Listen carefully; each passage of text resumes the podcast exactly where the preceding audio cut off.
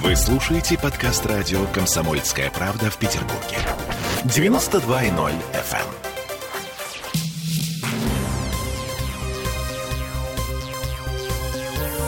Темы дня. Ленинградская область сделала жителям поистине царский подарок. Взяла, да и включила отопление, не дожидаясь холодов. Ну, вернее, пока еще не включила, но пообещала сделать это вот прям в ближайшее время. Пообещал, между прочим, вице-губернатор по транспорту и топливо-энергетическому комплексу Сергей Харлашкин. Ну, как бы серьезный человек пообещал, ну, значит, сделает, наверное. Ну, наверное, да, что Петербург. А вот в Петербурге все сложнее. Город вступил в пору межсезонных температурных колебаний. Днем у нас от плюс 15-17, ночью 7 а то и 5 местами. И, тем не менее, наши энергетики отогревать горожан не спешат. Буквально сегодня мы обратились в Смольный, конкретно в Комитет по энергетике и инженерному обеспечению, и спросили, могут ли у нас не ждать э, холодов, а уже ну, включить батареи. И вот что мы услышали в ответ. У нас э, есть норматив по началу регулярного отопления. Это вот тот сам плюс 8, э, ниже плюс 8 градусов в течение 5 суток. При этом у нас также есть режим периодического протапливания. Это режим, когда мы начинаем подключение соцобъектов, детских садов, больниц э, и так далее. Вот Э, для того, чтобы начать периодическое протапливание, мы, конечно, не будем держаться там вот этого температурного норматива. Но, тем не менее, сказать, что холодно, но это не совсем корректно. Просто даже если исходить из того, что вот есть норматив плюс 8, да, сейчас на улице там, плюс 16 и солнце, и в ближайшее там, время резких каких-то понижений температуры не планируется. Значит, то, о чем нам сказали в Смольном, вот это вот периодическое протапливание, это тепло в больницах, школах, детских садах. Это не у нас с вами в квартирах. Понимаете? И когда начнут эти периодические протапливания, нам тоже не ответили. Сказали, правда, что по опыту прошлых лет это обычно происходит где-то во второй половине сентября, числа с 16-18. Ну, кстати, я вот вернусь чуть-чуть вот к этому вот комментарию и скажу свое веское слово. Да холодно. Да холодно ужас. Что значит тепло, нет холодно, очень холодно. У нас вон по редакции ходят люди в пледе, между прочим. Это, конечно, очень мило смотрится, но холодно человеку, ё-моё. Ладно, в общем, э, принцип, которым руководствуется у нас Смольный, понятен, но остается открытым вопрос. Когда, в конце концов, у нас будет уже достаточно холодно для того, чтобы включили отопление? Но, к счастью, мы и на этот вопрос нашли ответ. Вот что нам рассказал по этому поводу профессор Российского гидрометеорологического университета вспоминаю регуляторную гильотину. Доктор географических наук Валерий Малинин. Послушаем его прогноз. Уже начинает происходить заток теплого воздуха. Ну и к выходным дням уже совсем будет тепло. Можно сказать, бабье лето наступит. Так что будет до 20 градусов. А долго это продлится вообще? Это ну, продлится недолго. Уже где-то понедельник начнется дождь, подойдет очередной циклон, и температура опять понизится примерно как сейчас, то есть 13-15 градусов. И такая температура 13-15 градусов будет продолжаться долго, может быть, даже чуть ли не до конца месяца, я бы сказал. А, ну, хотя Леос кто-то да, говорит, что и там, и даже Колесов, я не знаю, они говорят, что там в конце месяца будет настоящее бабье лето. Я в это не верю. Я э, вот подумала, что как это мило, когда э, синоптики, хотела сказать, они очень обижаются, когда их называют синоптики, э, специалист ты по гидрометеорологии, доктора, э, да, доктора и всяческие ученые в этом смысле спорят между собой. Мне показалось это важно. А может это сговор? Ну как бы если э, трое, четверо, пятеро синоптиков, синоптиков для простоты так. дают разный прогноз, ну одного-то точно сбудется. Ну и или да, сред, бы... среднюю температуру по больнице. И репутация вычислять. научного сообщества не пострадала. В общем, ладно, э, вроде бы все хорошо, бабье лето, оно еще только будет, мы к нему готовимся, вот, а с другой стороны не очень хорошо.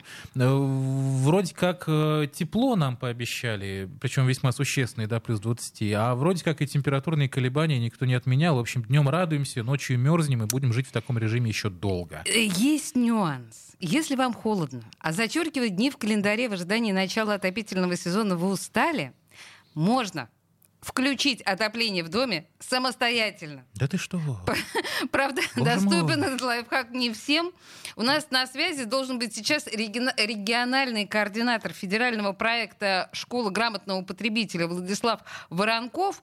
Мы сейчас э, пытаемся, по крайней мере, ему дозвониться. И мерзнем, походу. Походу мерзнем, да. Владислав, здравствуйте. Здравствуйте. То есть, серьезно, вот, ну, давайте поясним нашим слушателям. Серьезно, мы можем включить отопление самостоятельно? Ну, на самом деле такая возможность у нас есть с вами, безусловно. Э, через решение общего собрания более 50% голосов жителей, если говорит «да», э, отопление можно включить и раньше того срока, когда начинается во всем городе официально отопительный сезон. Но при условии, что есть техническая возможность. И техническая возможность это прежде всего не управляющие организации, наши ТСЖ э, в доме созданная, это возможность от ресурсоснабжающей организации, от этих людей, которые называют себя, э, любя, монополистами. А как понять, подают есть ли они, возможность? Да, подают ли они тепло в дом, э, до дома, по крайней мере, угу. э, до дома для того, чтобы была возможность уже управляющей организации открыть те самые пресловутые вентили, и это тепло пошло у нас по батареям, по радиаторам э, а, в наших квартирах. Так, уточнение, уточнение сразу. То есть, еще раз, а можно ли включить отопление до начала отопительного сезона? Вот мне холодно уже сейчас. Что я могу э, сделать? Э, вы делаете очень просто. Вместе со своими соседями вы принимаете решение э, о том, что вам необходимо с завтрашнего дня, ну, с момента проведения собрания, дать отопление в весь дом. Так, приняли. Дальше. Управляющая организация э, обращается в ресурсоснабжающую организацию и спрашивает, есть ли такая техническая возможность. Техническая возможность может быть при условии, что ресурсоснабжающая организация готова именно в ваш дом поставлять тепло. Это какая-то труба специальная подведена к моему дому или что? Э, да, во многих домах есть отдельная труба, по которой проходит именно теплоноситель.